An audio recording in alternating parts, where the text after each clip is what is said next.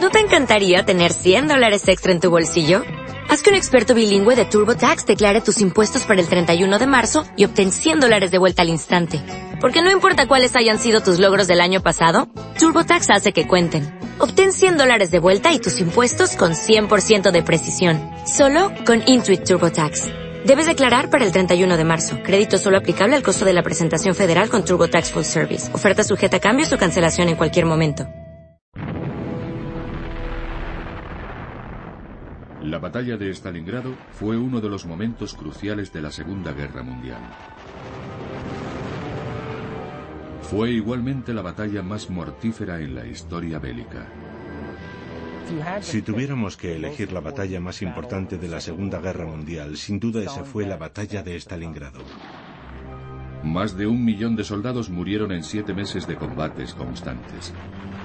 La derrota final alemana acabaría con el sueño de Hitler de dirigir un imperio mundial. Todos sabían que era el principio del final, toda Alemania estaba conmocionada. Tras la guerra, durante décadas, la batalla fue considerada una victoria de la astucia de Joseph Stalin, cuya estrategia militar detuvo el imparable avance alemán. Pero ahora, la apertura de los archivos ocultos tras el telón de acero ha permitido un análisis más profundo de la guerra y ha revelado una imagen muy distinta de la batalla que cambiaría el curso de la historia. Secretos de Stalingrado.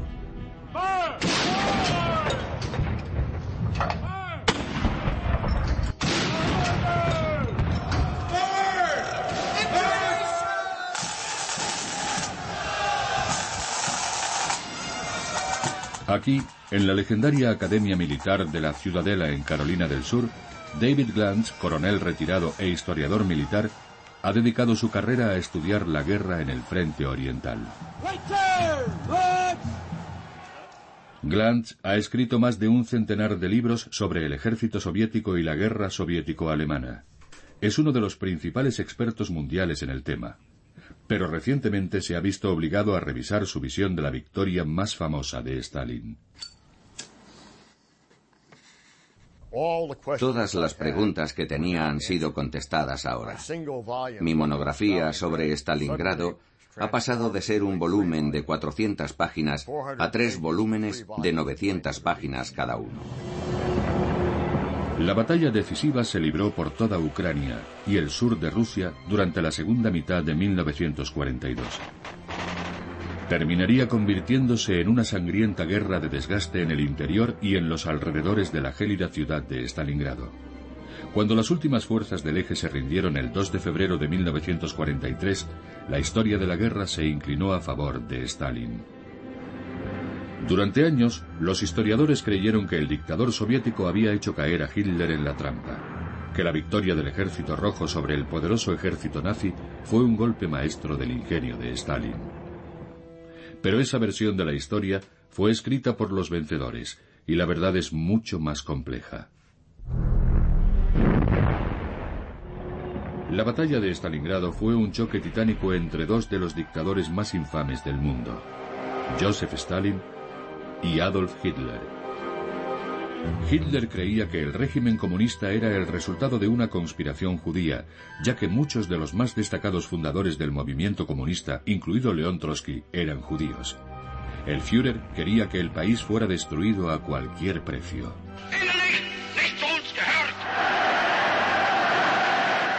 Adolf Hitler es uno de los hombres más estudiados de la historia y uno de los más malvados. Pensaba que la naturaleza fundamental de la lucha humana era la lucha entre las razas. Para él, la Unión Soviética unía los dos peores males. En sus propias palabras, el bolchevismo y el judaísmo, y era la mayor amenaza para la raza aria. Stalin, por otro lado, era un megalómano que solo buscaba el poder. Stalin era diferente. Stalin era un tirano, como Iván el Terrible. Era un genio de la intriga. Era como el mago de Oz, pero un mago de Oz malvado. El padre de Sergei, Nikita Khrushchev, conoció muy bien a Stalin. Nikita se convertiría más adelante en el líder de la Unión Soviética. Pero durante la Segunda Guerra Mundial era comisario político y miembro del Consejo Militar de Stalin. Fue testigo directo de las decisiones del dictador. En 1939, Stalin firmó un pacto de no agresión con Hitler. El pacto se convirtió de hecho en un salvoconducto de los nazis para invadir Polonia. El pacto fue una arriesgada maniobra de Stalin, una estrategia para ganar tiempo. En 1939, el ejército soviético no era rival para la poderosa maquinaria bélica alemana. Stalin quería que Hitler se distrajera con otras ofensivas, mientras él reconstruía las defensas soviéticas. Stalin era realista y sabía que tarde o temprano Hitler les atacaría. En 1942 no estaba preparado. Y entonces todo saltó por los aires, porque Hitler derrotó a Francia y Gran Bretaña en unas semanas, en 1940. Y cuando Hitler ocupó París, Stalin era como el conejo que se sienta delante de la serpiente. Walter Genter era un soldado alemán que sirvió en Francia y los Balcanes siguiendo al imparable ejército alemán en su conquista de Europa. Después fue destinado a Rumanía. En 1941 tenía muy claro que Hitler preparaba el ataque contra los soviéticos. Veía más y más unidades alemanas dirigiéndose a la frontera entre Rumanía y Rusia en el Mar Negro. Y decía, bueno, espero que no pase nada. Pero el 22 de junio Hitler atacó.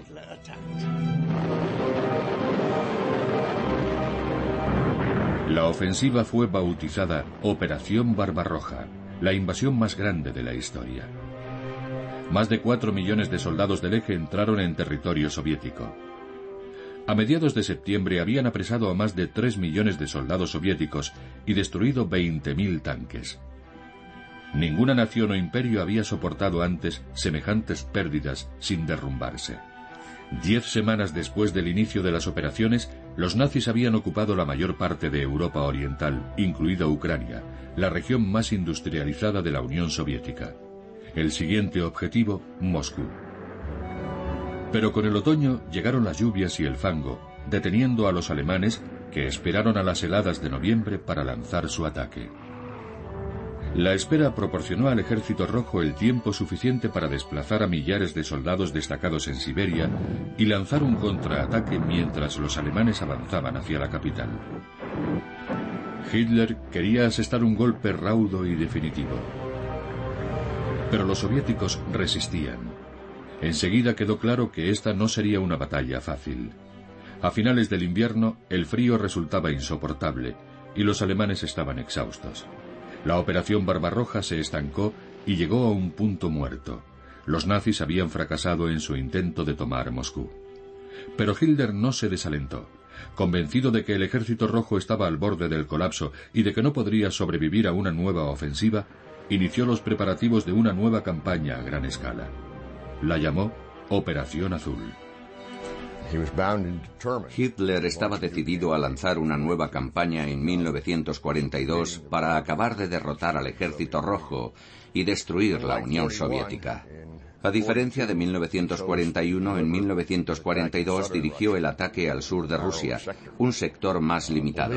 Creía que con las fuerzas de las que disponía alcanzaría sus objetivos. Fall Blau, la Operación Azul, que debía iniciarse en el verano de 1942, era el plan de Hitler para retomar la iniciativa y sacar a la Unión Soviética de la guerra. El propósito de la Operación Azul era rodear y destruir a todo el ejército rojo en el sur de Rusia. Hitler dividió el sur en dos ejércitos. El grupo de ejércitos A recibió la orden de tomar los campos petrolíferos del Cáucaso, después de que el grupo B avanzara hacia el este para asegurar el control del río Volga. La conquista del Volga sería liderada por el sexto ejército alemán, del que Hitler había dicho que podía conquistar el cielo. El éxito de la Operación Azul dependía en gran medida de un hombre, el general Friedrich Paulus. El general Polus dirigía el sexto ejército desde 1942. La fortaleza de Polus era su sangre fría como comandante. Era un magnífico estratega y había dirigido muchas de las operaciones alemanas previas. Tenía plena confianza en Adolf Hitler.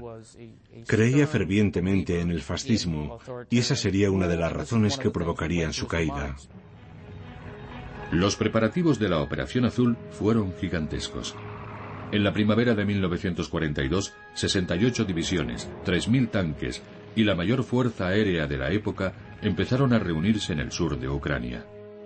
Uno de los hombres destacados en las afueras de la ciudad de Kharkov era el teniente del sexto ejército Vigan Buster.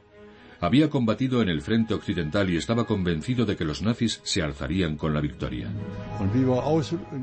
Cuando llegamos a la ciudad, los soldados alemanes nos decían, no estéis tan orgullosos, no os jactéis tanto. Dentro de unos días estaréis mucho más callados. Los camaradas de Buster tenían razón. El frente oriental no caería tan fácilmente como el frente occidental. Stalin supo de los preparativos y comprendió que Hitler aspiraba a sacar a los soviéticos de la guerra con un ataque fulgurante. Stalin ordenó lanzar un preventivo para detener a los alemanes. Stalin decidió lanzar una serie de operaciones ofensivas con el objetivo de alterar el plan alemán previsto para el verano de 1942. Los soviéticos iniciaron dos ofensivas locales. La primera tendría lugar en Kharkov en mayo de 1942 y la segunda se desarrollaría en Crimea. La ofensiva de Kharkov fue una tentativa a gran escala de diezmar las fuerzas de Hitler. Durante dos días, el ejército rojo avanzó por el oeste, penetrando en el interior del territorio controlado por los alemanes. El plan soviético parecía estar funcionando, pero entonces se volvieron las tornas. El teniente Buster fue testigo del avance del ejército rojo. Los rusos se abrieron paso cerca de Kharkov. Nosotros entramos en batalla en cuanto descargamos en la misma estación. Allí destruí varios tanques rusos con mi décima unidad de artillería. Buster no fue el único que destruyó tanques rusos. La superior potencia de fuego alemana hizo su trabajo. Pocos días después, la ofensiva de Kharkov se había convertido en un desastre para el ejército rojo. Muy pronto se amplió a lo largo de 110 kilómetros.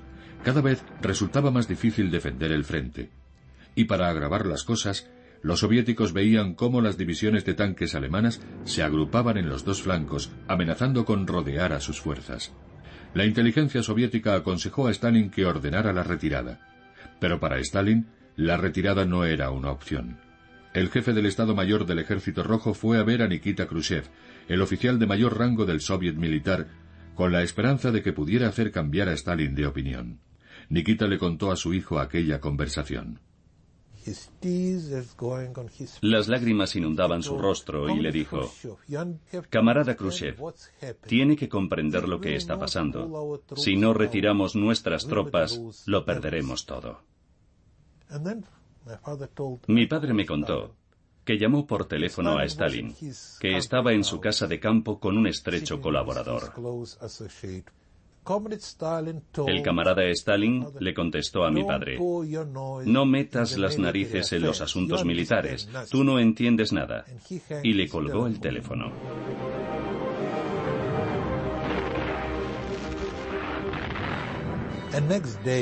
Al día siguiente los alemanes lanzaron una ofensiva por ambos flancos. Rodearon a medio millón de soldados y se perdió todo. En el sur, la ofensiva de Stalin en la península de Crimea también acaba en desastre. El ataque del ejército rojo no fue rival para el general nazi Erich von Manstein. Von Manstein era un héroe en Alemania por su trabajo en el frente occidental. Era el comandante del undécimo ejército que había tomado Francia en pocas semanas. No tuvo ningún problema para rechazar el ataque ruso. Los efectos de estas derrotas fueron catastróficos para los soviéticos, porque significaba que en la víspera de la Operación Azul alemana, la campaña de verano alemana, el ejército rojo había sido despojado de aproximadamente medio millón de soldados que defendían el sur de Rusia.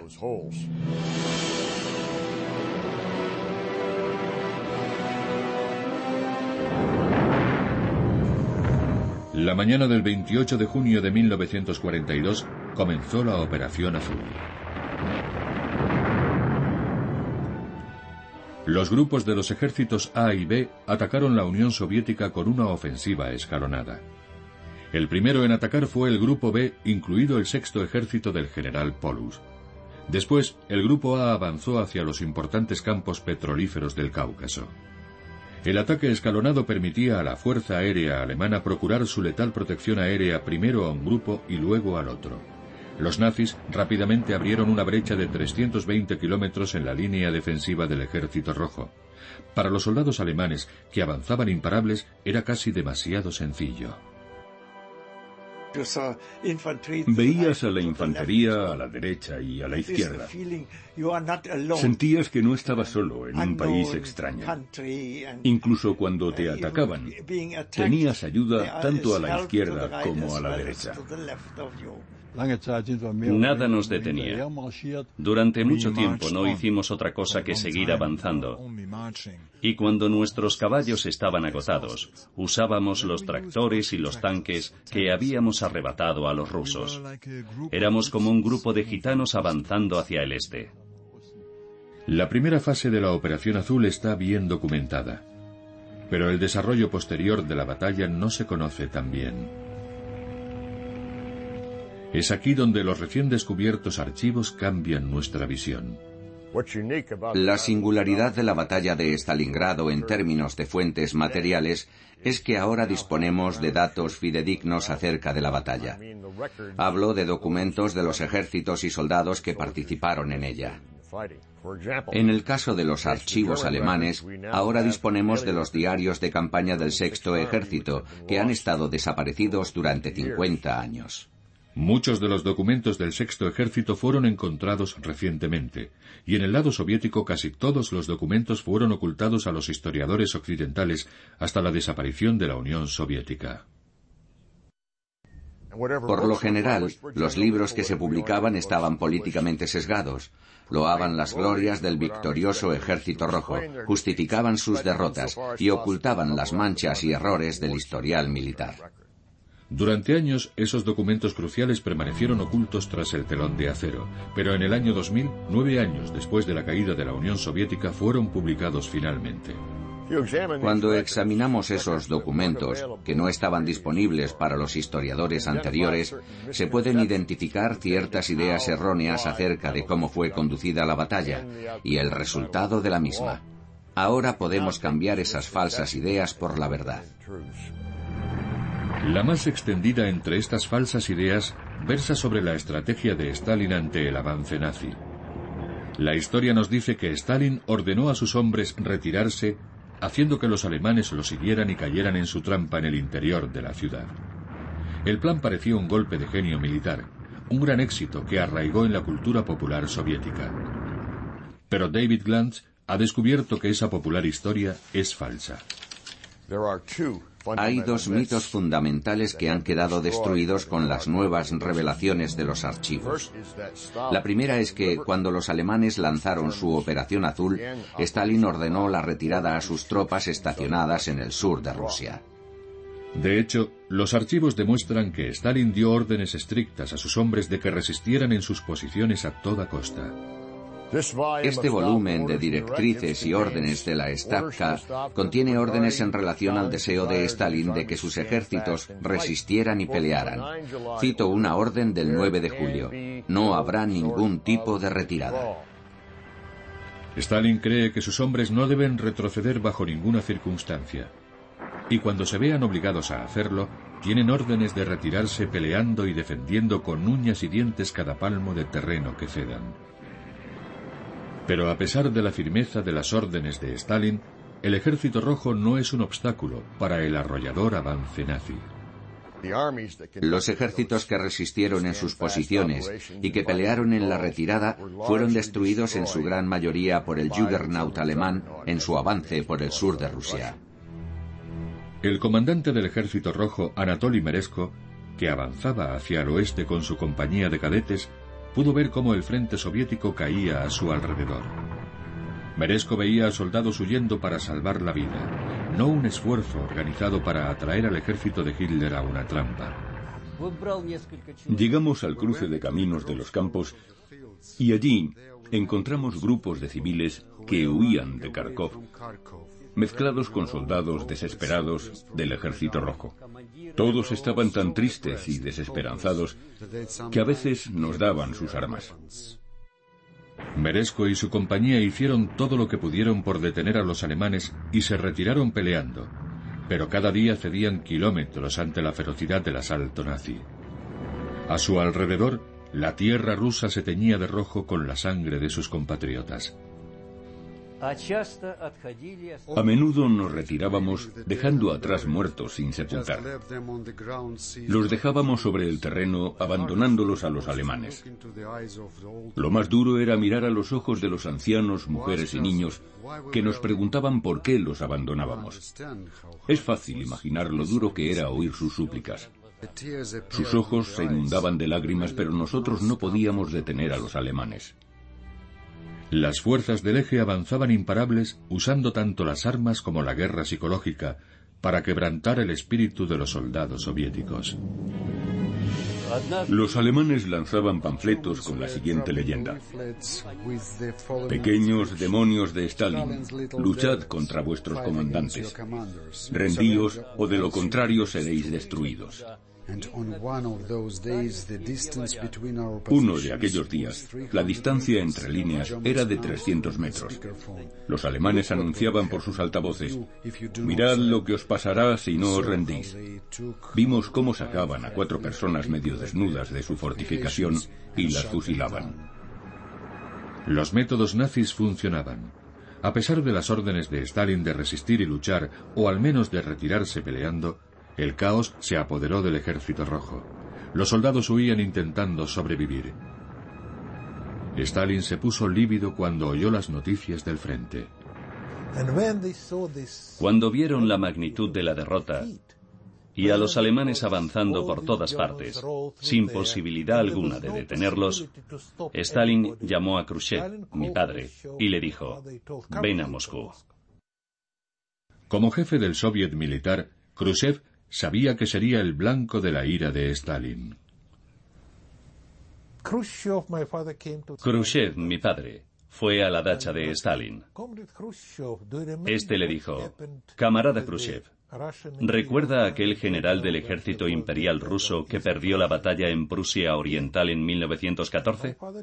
Y mi padre dijo, sí, sí, recuerdo que fue el general Samsonov y que se suicidó. Entonces Stalin le dijo, por favor, acaba tu sopa. Y no le contestó. Pero mi padre no quería suicidarse. En realidad pensaba que no había sido culpa suya, sino de Stalin. Hoy, los estrategas militares están de acuerdo. La mayoría cree que si Stalin hubiera ordenado una retirada organizada, dando tiempo a sus hombres para reagruparse, podría haber restablecido sus defensas evitando la masacre que tuvo lugar. Pero Stalin se opuso férreamente a la retirada. De hecho, los archivos recientemente descubiertos demuestran lo lejos que estaba dispuesto a llegar para detener la ofensiva nazi. A los ojos de Stalin, la resistencia era la prioridad máxima. Sus tropas debían seguir luchando. El 28 de julio de 1942, Stalin recurrió a medidas draconianas. La Orden 227 emitida por el comisario de defensa proclamaba ni un paso atrás. Para hacer cumplir la orden, ordenó a todos los ejércitos la creación de destacamentos de bloqueo con instrucciones de fusilar a los soldados que abandonaran el frente aterrados.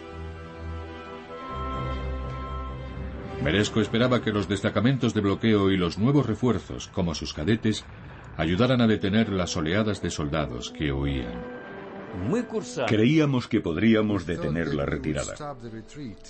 Al final la orden puso en marcha las barreras, pero los soldados seguían retrocediendo. Pero teníamos que detener el pánico que invadía a casi todas las divisiones, sobre todo a aquellas divisiones que participaron en la operación de Kharkov. Estaban aterrorizadas no solo por la infantería, también por los tanques y la fuerza aérea. Incluso la sola palabra alemanes les hacía huir. Los destacamentos de bloqueo estaban bajo el mando de la NKVD, las fuerzas de la policía soviética. Un informe revela que retuvieron a más de 600.000 soldados, arrestaron a más de 25.000 y fusilaron a 10.000 compatriotas. Irónicamente, la NKVD consiguió retirar a más soldados soviéticos de la circulación que los propios alemanes. El éxito inicial de la Operación Azul sorprendió a los nazis, que carecían de recursos suficientes para controlar el ingente número de soldados apresados.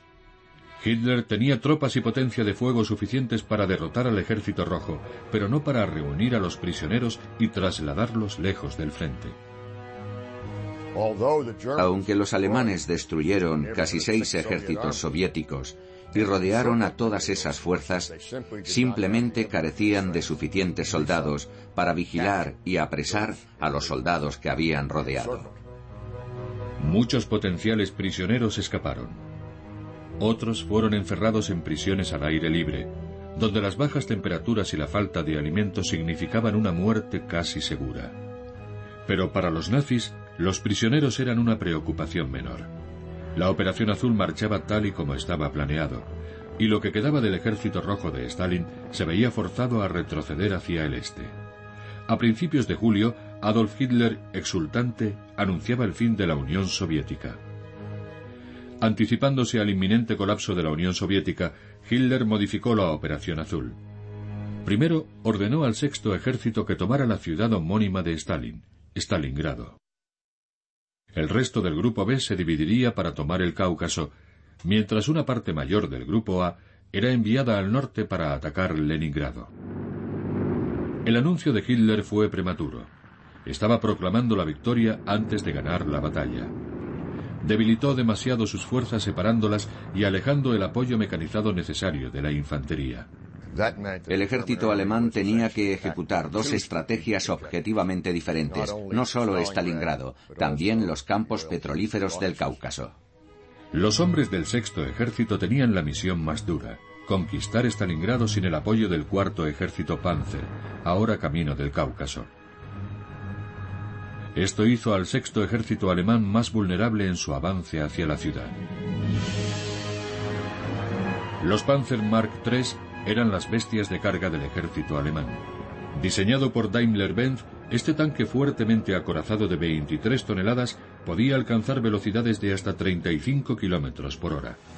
Otra variación era el Sturmgeschütz 3, construido sobre el chasis del Panzer. Este cañón de asalto conocido como Stug era muy estable y estaba equipado con una pieza de artillería de 75 milímetros. Era un auténtico asesino de tanques. Los tanques alemanes tenían más capacidad de fuego y de maniobra que sus rivales soviéticos. Stalin dependía del T-26, un vehículo más lento y con menos potencia de fuego. En 1941, los nazis destruyeron más de 20.000 tanques soviéticos. En Occidente solemos pensar desde nuestra propia supremacía tecnológica pero a menudo ignoramos el hecho de que los avances que los alemanes intentaron conseguir y que lograron con extraordinarias mejoras en su flota armada fueron diseñados para combatir no solo la superioridad numérica soviética, sino también la superioridad tecnológica soviética. El sexto ejército era más vulnerable sin el apoyo de los panzers, pero en ese momento aquello no parecía tener importancia.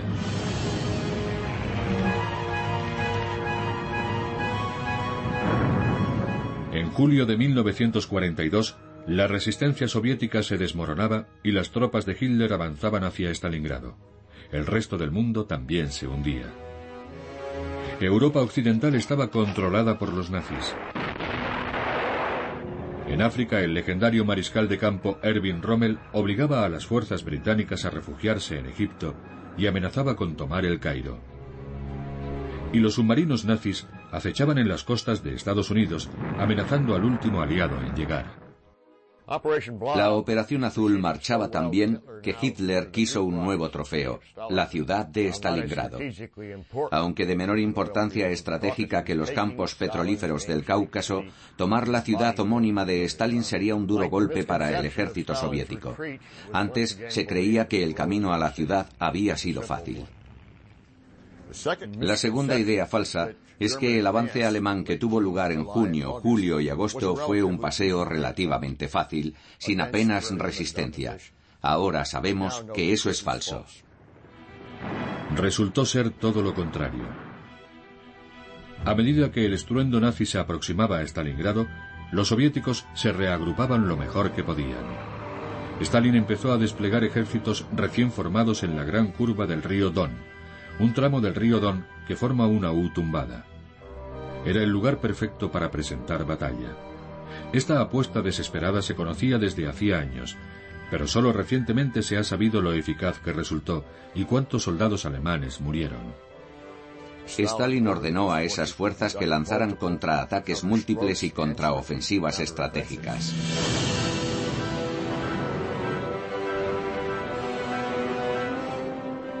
La lucha era feroz.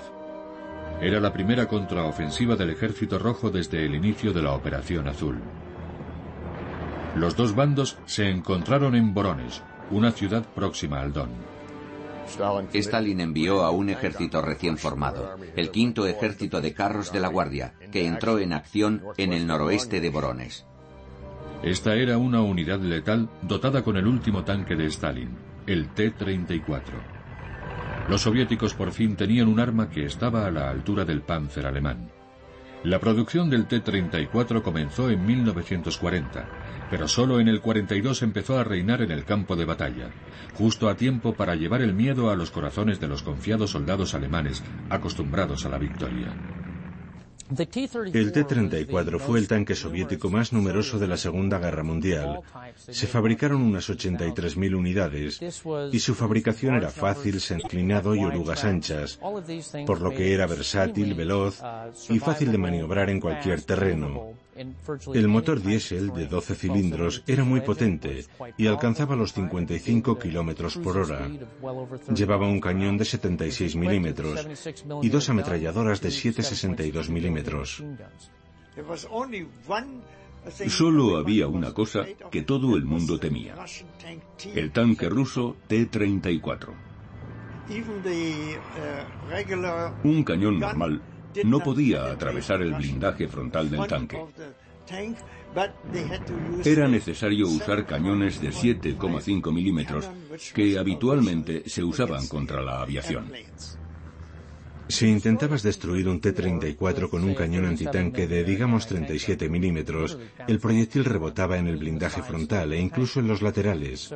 Se trataba sin lugar a dudas de un tanque seguro, con gran potencia de fuego, y su tripulación estaba muy protegida.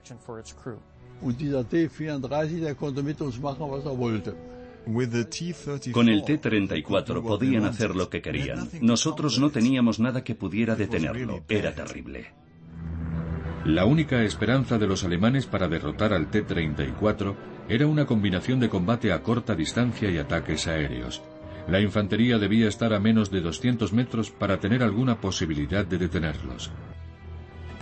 Tenían que acercarse mucho y apuntar a las rendijas de visión o a la caja del motor para intentar inutilizarlos. Una vez detenido, los soldados tenían que acercarse desde atrás y trepar hasta la torreta para lanzar una granada dentro de la cabina de la tripulación o colocar la granada bajo el sistema del cañón principal, inutilizándolo. El combate entre tanques típico de la Segunda Guerra Mundial se desarrollaba a menos de 300 metros. Eran batallas a distancias muy cortas. Para destruir un T-34, los soldados tenían que subirse literalmente encima del tanque. Camino de Stalingrado, Vigan Buster se vio cara a cara con numerosos T-34. En ocasiones fue solo la suerte la que hizo que sus hombres y él siguieran con vida. Envié a un soldado a mirar al otro lado de la esquina, para que nos avisara cuando se acercaran los tanques rusos. Enseguida se acercó uno, un tanque solo. Creo que se habían perdido y no sabían a dónde ir. El soldado nos avisó y nosotros apuntamos a la esquina. Cuando apareció disparamos y voló en mil pedazos. Buster y sus hombres ganaron esa batalla. Pero atacar a tanques perdidos no era una estrategia repetible. Lo que parecía un camino fácil hasta Stalingrado se había convertido en una lucha titánica. Cuando el sexto ejército intentaba controlar la gran curva del río Don, se vio sorprendido por la ferocidad de la defensa soviética. Sin el apoyo del cuarto ejército Panzer, los nazis eran derrotados una y otra vez por el ejército rojo y sus T-34. Cuando el sexto ejército del general Polus intentó avanzar hacia el este, los soviéticos, con su sexagésimo segundo ejército y dos nuevos ejércitos de tanques, le infligieron severas pérdidas, puede que de hasta 10.000 hombres, impidiendo que el sexto ejército alcanzara su objetivo durante al menos tres semanas. Las bajas fueron mucho más numerosas de lo que se creía hasta ahora. La contraofensiva soviética estaba causando estragos. Hubo una mala experiencia. Fue con un joven teniente que lo sabía todo y al que no se le podía convencer de que debía tener cuidado, aunque no tuviese contacto con los rusos. Cogió su unidad, unos 50 soldados a su derecha y 25 a su izquierda, y de alguna forma consiguió atravesar las líneas rusas. Nosotros no sabíamos exactamente a dónde iban. Los rusos esperaron hasta que los alemanes se acercaron a unos 15 metros y los mataron a todos. De 50 soldados solo sobrevivieron dos.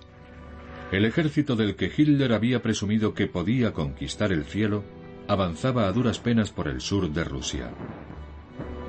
El sexto ejército estaba seriamente mermado cuando finalmente consiguió llegar a las orillas del Don.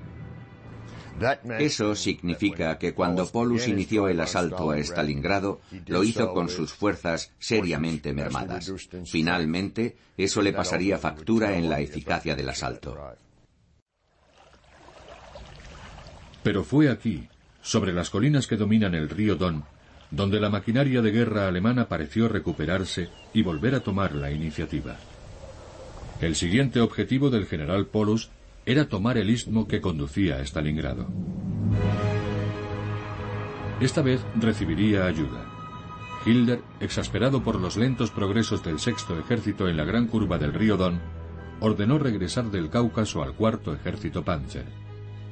El general Polus planeó un ataque en dos frentes, el sexto ejército atacaría la ciudad desde el norte, mientras el cuarto ejército Panzer atacaría desde el sur. Los dos ejércitos se encontrarían en Stalingrado, junto a las orillas del Volga. El 22 de agosto, las primeras unidades alemanas cruzaban el río Don, estableciendo una cabeza de puente en la orilla este. Al amanecer del 23 de agosto entraron los vehículos blindados. Con superioridad aérea completa, el rugido de los motores de los tanques del general Polus rompía el silencio matutino. El asalto final a Stalingrado había empezado. Oímos el estruendo en la estepa. Un montón de tanques enemigos avanzaban hacia nosotros.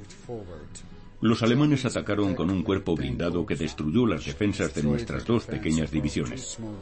Los tanques no encontraron... y rápida. Se le considera el mejor tanque y el más completo de la Segunda Guerra Mundial.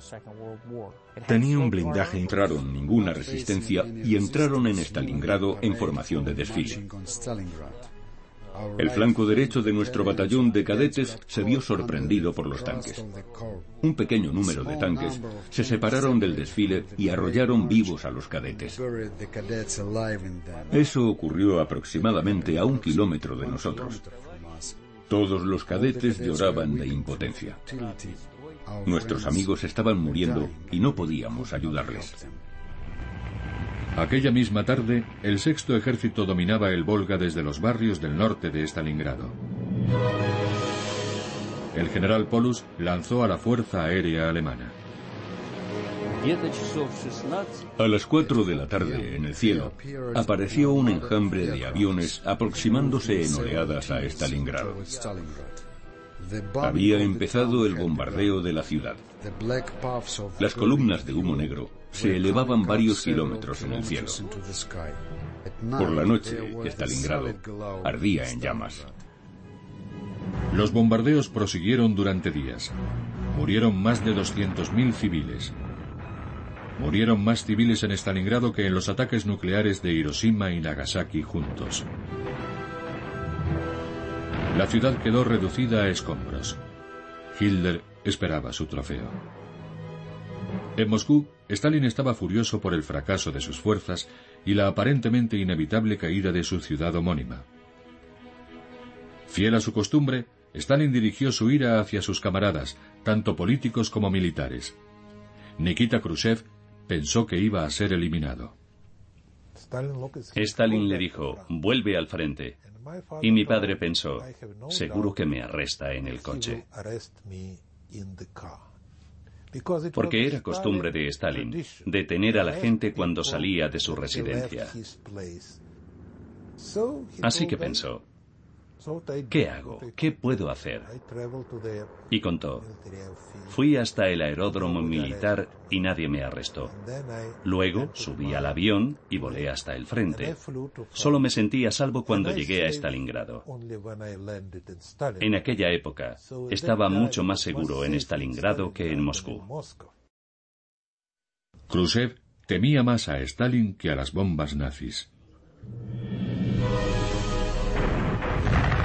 Las bombas seguían cayendo y los soldados alemanes cada vez estaban más cerca de las humeantes ruinas de la ciudad. Estaba a punto de comenzar la sangrienta guerra urbana que sería documentada también después de la guerra. Menos conocidas fueron una serie de duras batallas libradas en el sector norte de la ciudad. David Glantz ha descubierto que esas batallas olvidadas fueron un punto crucial en la guerra. En ellas se decidiría el destino de Alemania antes incluso de que los nazis pisaran Stalingrado. Fue aquí, en un lugar llamado Kotluban, donde los rusos consiguieron su mayor éxito. Fue aquí, y no en Stalingrado, donde cambió el curso de la guerra.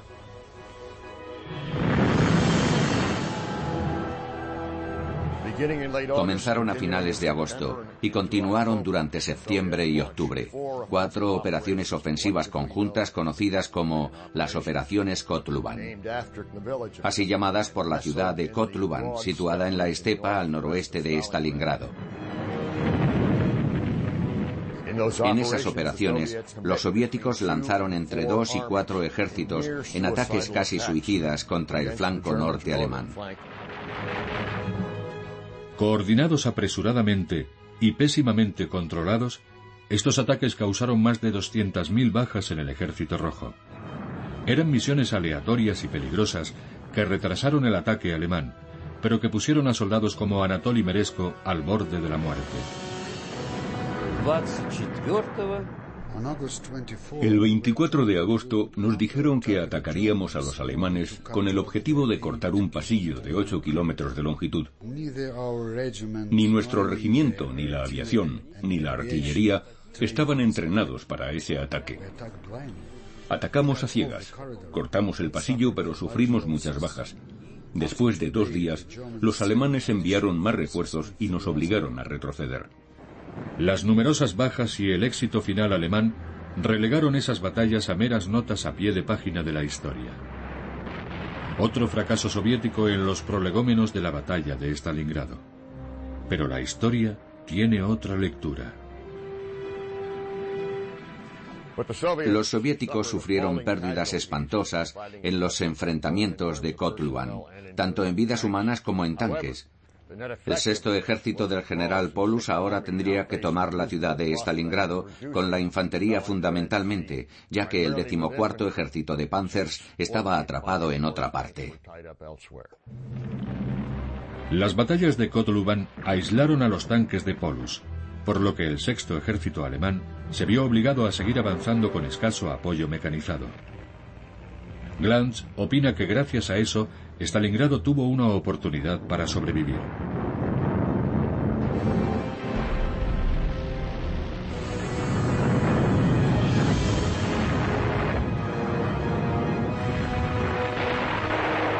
El 13 de septiembre de 1942, el sexto ejército lanzó el ataque final. La batalla por la ciudad había comenzado. Stalingrado se convirtió básicamente en un matadero al que el sexto ejército envió en septiembre a un tercio de sus fuerzas. A finales de noviembre estaba allí todo el ejército.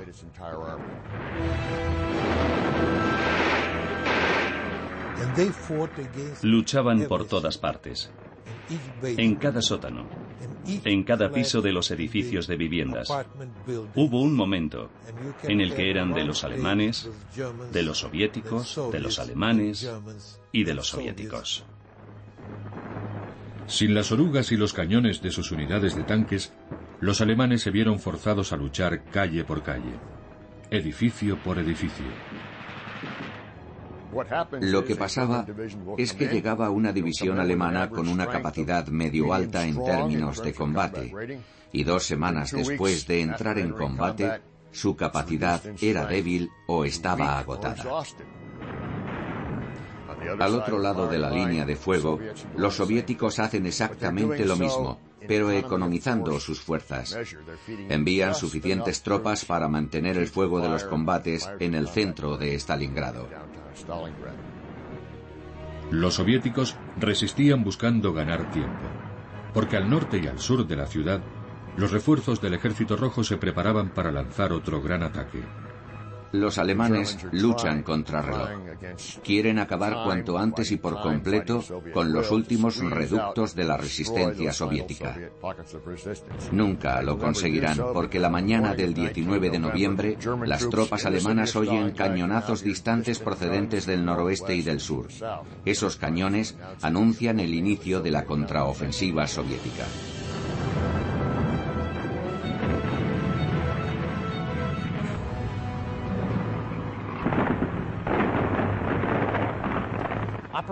La Operación Urano fue el esfuerzo soviético por cerrar el círculo, para aplicar dos pinzas masivas, una por el norte y otra por el sur. Los soviéticos sabían que las líneas alemanas eran débiles y pronto las atravesaron. Más de un millón de soldados del Ejército Rojo rodearon a las tropas alemanas. Tres días más tarde, la pinza soviética se cerraba cerca de la ciudad de Karachi, atrapando a más de 270.000 hombres. Para los alemanes solo quedaba una esperanza. El alto mando pidió ayuda al mariscal de campo von Manstein, a quien Hitler previamente había enviado al norte, a Leningrado. Ahora recibe órdenes de que vuelva al sur y organice la operación de rescate. La mañana del 12 de diciembre, el sexto ejército oye el estruendo de la batalla en la distancia, mientras los hombres de Manstein se aproximan. Pero el mariscal de campo cuyo plan de batalla había servido para conquistar la mayor parte de Europa occidental, no logra romper el cerco soviético. Cuando los cañones de la fuerza de socorro de Manstein son silenciados, el sexto ejército, rodeado, es consciente de lo sucedido. Los soviéticos iniciaron el asalto final con la mayor descarga de artillería pesada de la historia. Los alemanes estaban en las últimas. En enero, Adolf Hitler asciende al general Polus a mariscal de campo. Pero difícilmente se trata de un honor. Ningún mariscal de campo se ha rendido nunca. Es la manera que tiene el Führer de decirle al general Polus que luche hasta la muerte o se suicide. Rendirse en la ciudad con el nombre de su enemigo no es una opción para Hitler. Pero Polus, por primera vez en su carrera, duda de si seguir las órdenes de Hitler. Ve la matanza a su alrededor. Dos tercios de sus 270.000 hombres han muerto.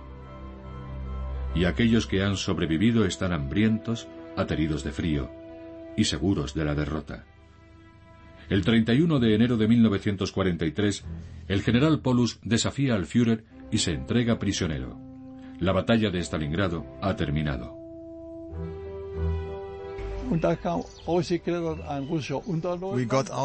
Salimos del sótano de un edificio destruido. Los soldados rusos nos esperaban allí apuntándonos con sus ametralladoras. Nos desarmaron, por supuesto. Estábamos tan cansados que no nos importó. Yo estaba tan apático que ni siquiera sentía miedo de nada. A 1.600 kilómetros de distancia, en Alemania, la impensable noticia de que el legendario sexto ejército ha sido vencido conmociona al país. La noticia de la derrota en Stalingrado corrió por toda Alemania, conmocionando al pueblo alemán. Centenares de miles de familias alemanas tenían soldados destinados en la batalla. Sabían que habían perdido a sus hijos, que habían perdido a sus maridos, que él no volvería a casa. Ninguna batalla o campaña antes había sacudido a Alemania de semejante forma. La batalla de Stalingrado duró más de siete meses. En ella murieron más de 750.000 soviéticos y más de 850.000 soldados de las fuerzas del eje. Del medio millón de civiles que vivían en la ciudad, solo quedaron 1.500. Corría el invierno de 1943, y aunque la victoria en Europa no sería oficial hasta más de dos años después, la derrota alemana era ya inexorable. Los soviéticos defendieron Stalingrado y 26 meses después sitiaron Berlín. La invasión de Normandía fue el golpe definitivo en el oeste. Pero si los soviéticos no hubieran derrotado a los nazis en Stalingrado, la guerra podría haber tenido un final diferente. El impacto de la batalla de Stalingrado en el curso y en el desenlace de la Segunda Guerra Mundial, especialmente en la parte soviético-alemana de la guerra, es fundamental. Es fundamental porque la batalla de Stalingrado mostró claramente a todos los implicados que Alemania iba a perder la guerra.